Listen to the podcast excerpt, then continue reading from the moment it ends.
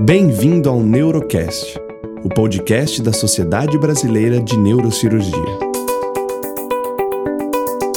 O objetivo do Neurocast SBN é difundir dados, evidências e informações que contribuam para a prática clínica da classe médica, especialmente neurocirurgiões. Olá, meu nome é Mário Siqueira eu sou coordenador do grupo de cirurgia de nervos periféricos da divisão de neurocirurgia funcional do Instituto de Psiquiatria do Hospital das Clínicas da Faculdade de Medicina da Universidade de São Paulo. Eu vou conversar um pouco com vocês sobre lesões traumáticas do plexo braquial em adultos. As lesões traumáticas do plexo braquial em adultos são devastadoras, podendo exercer um profundo impacto social e econômico na vida do paciente. O paciente típico é um homem jovem que sofreu um acidente com motocicleta, com consequente perda da força e da sensibilidade do membro superior, com frequência acompanhadas de dor neuropática intensa. A ocorrência anual exata dessas lesões é difícil de ser calculada, mas presume-se que cerca de 4 mil pacientes por ano sofram esse tipo de lesão nos Estados Unidos. Essa incidência certamente está aumentando, em paralelo com o aumento do número de acidentes com veículos motorizados de alta velocidade. Os avanços na cirurgia de nervos periféricos nas últimas décadas mudou significativamente o resultado do tratamento das lesões do plexo braquial. Atualmente, as modernas técnicas cirúrgicas podem restaurar função útil em muitos casos, mesmo quando a lesão é completa. No entanto, a despeito desse grande progresso, os resultados do tratamento cirúrgico ainda estão longe do ideal. O nível de energia e a direção da força em relação ao membro superior e ombro são os responsáveis pela extensão da lesão. Mecanismos de baixa energia provocam principalmente lesões reversíveis do tipo estiramento, enquanto que mecanismos de alta energia estão associados com lesões mais graves do tipo rotura e avulsão. As lesões traumáticas mais frequentes são as fechadas, que ocorrem em 70% dos casos e que geralmente produzem lesões por estiramento e contusão. A grande maioria dos casos está relacionada a acidentes com máquinas de grande potência, principalmente motocicletas, e está geralmente associada com um mecanismo de tração, em que o, o braço e o ombro são tracionados abruptamente para longe do pescoço ou tronco. A súbita tração caudal do braço lesa principalmente as raízes superiores do plexo, C5, C6 e C7, enquanto que a tração cranial compromete principalmente as raízes inferiores, C8 e T1. Eventualmente, todas as raízes podem ser danificadas quando um momento massivo é transferido, resultando em um membro superior completamente paralisado e flácido. As lesões abertas são menos frequentes, ocorrem em 30% dos casos e podem ser produzidas por lacerações e por projéteis de arma de fogo. As lacerações do plexo podem ser resultantes de secções agudas, por exemplo, por faca ou vidro, ou de secções rombas, por exemplo, por um ventilador ou por uma mordida de animal, e podem seccionar parte ou todo o plexo. Os ferimentos provocados por projéteis de arma de fogo de baixa velocidade geralmente produzem lesões em continuidade, mas também podem seccionar elementos do plexo. A força associada com a lesão varia e depende do calibre, velocidade e ângulo de entrada do projétil. Os projéteis de baixa velocidade danificam os elementos nervosos por impacto direto e tendem a estar associados com um dano menor ao plexo. As lesões por projéteis de alta velocidade danificam os elementos do plexo através de três mecanismos: o impacto direto, os efeitos das ondas de choque e efeitos de cavitação. Os dois últimos mecanismos produzem compressão e estiramento dos nervos. Essas lesões são mais intensas e geralmente não se recuperam espontaneamente. As lesões abertas são frequentemente associadas a lesões vasculares. As lesões traumáticas do plexo braquial podem ser supraclaviculares ou infraclaviculares. As lesões supraclaviculares compreendem cerca de 70% dos casos e comprometem raízes nervosas, nervos espinhais e troncos do plexo braquial. A classificação dessas lesões de acordo com sua posição em relação ao gânglio da raiz dorsal tem um valor prognóstico, sendo importante para a elaboração de uma estratégia de tratamento. As lesões pré-ganglionares sinalizam por uma perda permanente da função da raiz, sem possibilidade de reparo direto, enquanto que as lesões pós-ganglionares podem apresentar alguma recuperação espontânea e são passíveis de reparo direto. Alguns sintomas e achados do exame físico podem sugerir uma lesão pré-ganglionar, como por exemplo, a ausência do sinal de Tinel na região supraclavicular, a síndrome de Horner, lesão de nervos muito proximais, tais como escapular dorsal, torácico longo e frênico, fraqueza e desnervação de músculos paraespinhais cervicais, pseudomeningocele nos estudos por imagem, potenciais de ação sensitivos intactos na área de déficit sensitivo e dor severa no membro superior anestesiado. Lesões infraclaviculares ocorrem em cerca de 30% dos casos e geralmente comprometem os cordões e nervos terminais. As lesões supraclaviculares podem produzir quatro padrões de lesão. O primeiro é a lesão superior, que compromete as raízes C5, C6 e o tronco superior. O segundo é a lesão superior estendida, que envolve as raízes C5, C6, C7 e os troncos superior e médio. O terceiro é a lesão do tipo inferior, com comprometimento das raízes C8, T1 e tronco inferior. E o quarto é a lesão completa, que envolve as raízes de C5 a T1 e todos os troncos. As lesões infraclaviculares podem produzir três padrões, padrões diferentes de lesões. O padrão cordão lateral nervo músculo cutâneo, o padrão cordão medial nervos mediano e ulnar e o padrão cordão posterior nervos radial e axilar. A dor está presente em até 80% dos pacientes portadores de lesões traumáticas do plexo braquial. Geralmente tem uma origem mecânica por estiramento de tendões, músculos e ligamentos, é razoavelmente controlada com medicamentos e desaparece em meses. Quando a dor é intensa, começa precocemente e tem características neuropáticas, é feito um diagnóstico de desaferentação com provável avulsão radicular. Esse tipo de dor responde pouco às terapias convencionais e tem duas características distintas: dor constante em queimação associada à dor em choque em paroxismos periódicos. Um número considerável de pacientes com avulsão radicular que apresenta esse severo tipo de dor será candidato ao procedimento de DRESS, que é a coagulação intramedular da, da zona de entrada da raiz como tratamento definitivo. Uma avaliação neurológica pouco tempo após a lesão permite que o cirurgião de nervos determine em exames clínicos subsequentes a evolução neurológica do paciente. Amplitudes passiva e ativa de movimentos do membro superior devem ser registradas, assim como a presença ou ausência de reflexos tendíneos. A força motora de todos os músculos relacionados ao plexo braquial do membro comprometido deve ser avaliada e documentada de acordo com a escala do Medical Research Council System, de grau 0 a grau 5. A sensibilidade do membro afetado também é avaliada e documentada. A produção de uma sensação tipo choque, quando o examinador percute ao longo dos elementos nervosos afetados, denominada sinal de Tinel, sugere uma lesão distal à medula espinhal.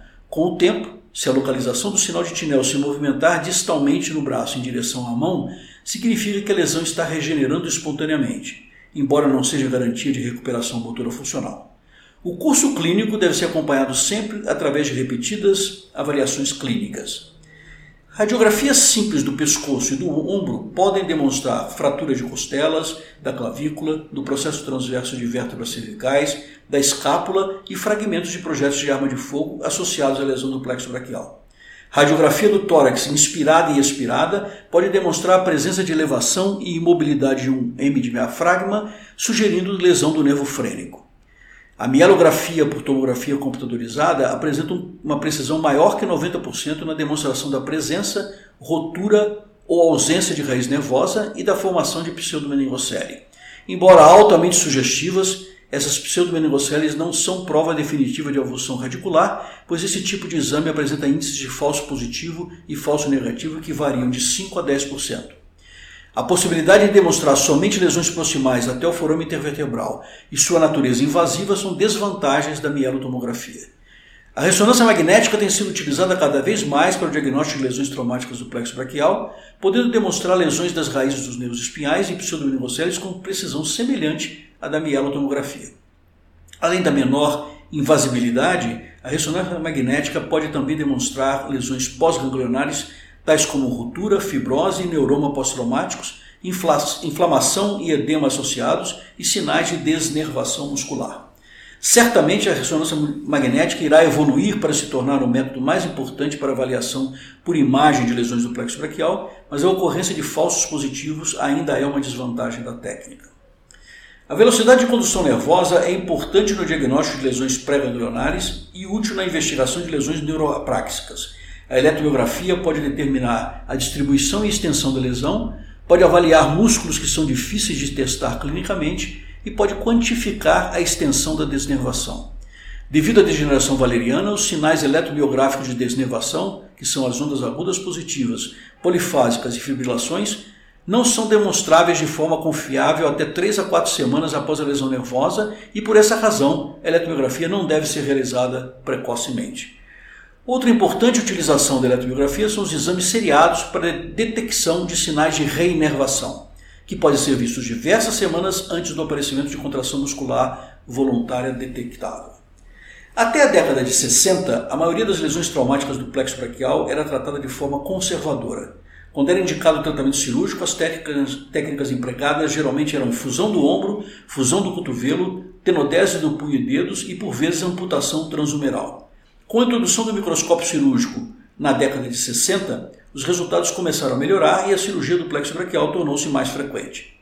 A necessidade de tratamento cirúrgico nas lesões do plexo irá depender do grau de regeneração preliminar. Aproximadamente dois terços dos casos irão apresentar algum grau de recuperação espontânea nos primeiros meses pós-lesão. A cirurgia deve ser realizada na ausência de recuperação clínica espontânea substancial ou na ausência de evidência elétrica de recuperação ou ainda quando a recuperação espontânea é impossível, como por exemplo nas avulsões radiculares. Virtualmente todos os pacientes sem recuperação espontânea significativa podem beneficiar-se da reconstrução microcirúrgica do plexo braquial, mas existem algumas contraindicações à cirurgia, tais como contraturas articulares, falta de motivação do paciente para seguir um longo período de reabilitação e falta de compreensão pelo paciente das metas da cirurgia. O momento operatório é extremamente importante no tratamento cirúrgico das lesões traumáticas do plexo braquial. Quando os pacientes são operados tardiamente, os músculos desnervados irão sofrer um processo de atrofia por desnervação e irão tornar-se refratários à renervação. Por outro lado, cirurgias mais precoces podem interferir na possibilidade de recuperação espontânea. A exploração e reparo imediato ou precoce, 3 a 4 semanas após a lesão do plexo braquial, é realizada somente em lesões abertas e agudas. Somente elementos do plexo seccionados de forma aguda e sem contusão dos cotos devem ser reparados imediatamente. Se os elementos lesionados apresentarem qualquer evidência de contusão, devem ser fixados a uma face adjacente para minimizar a retração e uma reexploração cirúrgica deve ser realizada 3 a 4 semanas depois. Após esse período, é possível uma melhor identificação da zona de lesão nos cotos do nervo. Embora o momento operatório ideal seja controverso, as lesões por estiramento geralmente são operadas 3 a 4 meses após sua instalação. Durante esse tempo, pode ocorrer recuperação espontânea e a regeneração axonal pode alcançar o músculo-alvo antes que a degeneração motora irreversível alcance a placa motora terminal. Lesões completas com comprometimento pré-ganglionar em múltiplos níveis não apresentam qualquer possibilidade de recuperação espontânea e devem ser operados precocemente dentro de dois a três meses. Lesões por projéteis de arma de fogo de baixa velocidade são geralmente tratados mais tarde, três a quatro meses, como os casos de estiramento contusão, porque a maioria dessas lesões apresentam um componente neuroapráxico. Por outro lado, as lesões por projéteis de alta velocidade são geralmente associadas com significativo dano de tecidos moles e às vezes também por lesões vasculares e, portanto, demandam exploração cirúrgica mais precoce. Por vezes, especialmente em lesões completas, o número de axônios doadores disponíveis para reanimação não são suficientes para a restauração de toda a função do membro superior. Portanto, a reconstrução cirúrgica do plexo braquial deve seguir algumas prioridades. As metas prioritárias são a flexão do cotovelo e a função do ombro. A extensão do cotovelo e a restauração de sensibilidade protetora na mão vem a seguir, porém sem consenso. A reinervação da mão ainda está fora do alcance e os bons resultados, entre aspas, publicados, demonstram o retorno somente de função muito básica. A maioria das lesões traumáticas do plexo braquial não apresenta recuperação espontânea adequada e requer tratamento cirúrgico.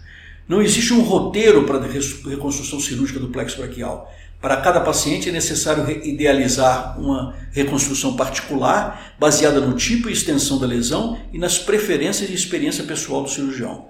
Existem duas técnicas cirúrgicas básicas que podem ser empregadas na reconstrução do plexo braquial: enxertos e transferência de nervos.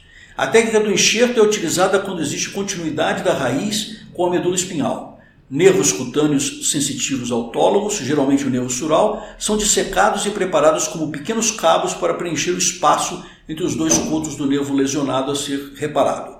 Nas lesões por avulsão não existem axônios viáveis no coto proximal do nervo e a técnica de transferência de nervo está indicada. Nessa técnica, o nervo doador normal é cooptado ao nervo que se pretende reinervar.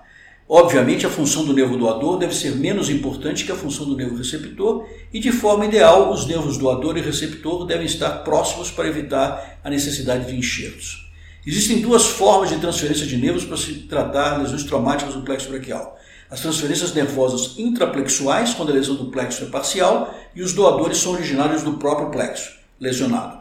E as transferências nervosas extraplexuais, quando a lesão é completa e os nervos extraplexuais adjacentes são utilizados como doadores. O resultado da microreconstrução cirúrgica do plexo braquial é afetado pela severidade e extensão da lesão e também pelo intervalo de tempo entre a lesão e o tratamento cirúrgico. Nas lesões por avulsão, a cirurgia deve ser realizada precocemente porque a perda de tempo favorece as alterações degenerativas nos músculos desnervados. Nas lesões por estiramento, os melhores resultados são obtidos com cirurgias realizadas entre 3 e 6 meses após a lesão. Depois desse período, a incidência de bons resultados cai progressivamente e após um ano raramente são alcançados. Os resultados em lesões altas do plexo braquial são geralmente favoráveis, mesmo nos casos com avulsões radiculares. Atualmente conseguimos restaurar alguma função do ombro e flexão do cotovelo em quase 90% dos casos. Mesmo nas lesões baixas, é possível algum resultado favorável depois da introdução das técnicas de transferências nervosas. Por outro lado, nas lesões completas, os resultados estão longe de serem adequados.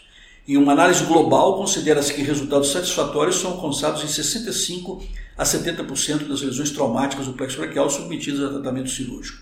Em conclusão, Podemos dizer que, embora o resultado do tratamento cirúrgico das lesões traumáticas do plexo braquial ainda não seja ideal, o reparo dos nervos em casos selecionados pode melhorar de forma significativa a função do membro superior acometido até um nível que provavelmente nunca seria alcançado através da regeneração espontânea e do tratamento conservador.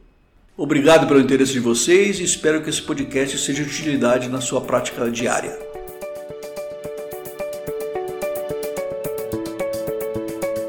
Você acompanhou mais um episódio do Neurocast, da Sociedade Brasileira de Neurocirurgia. Obrigado por sua participação e não perca os próximos episódios.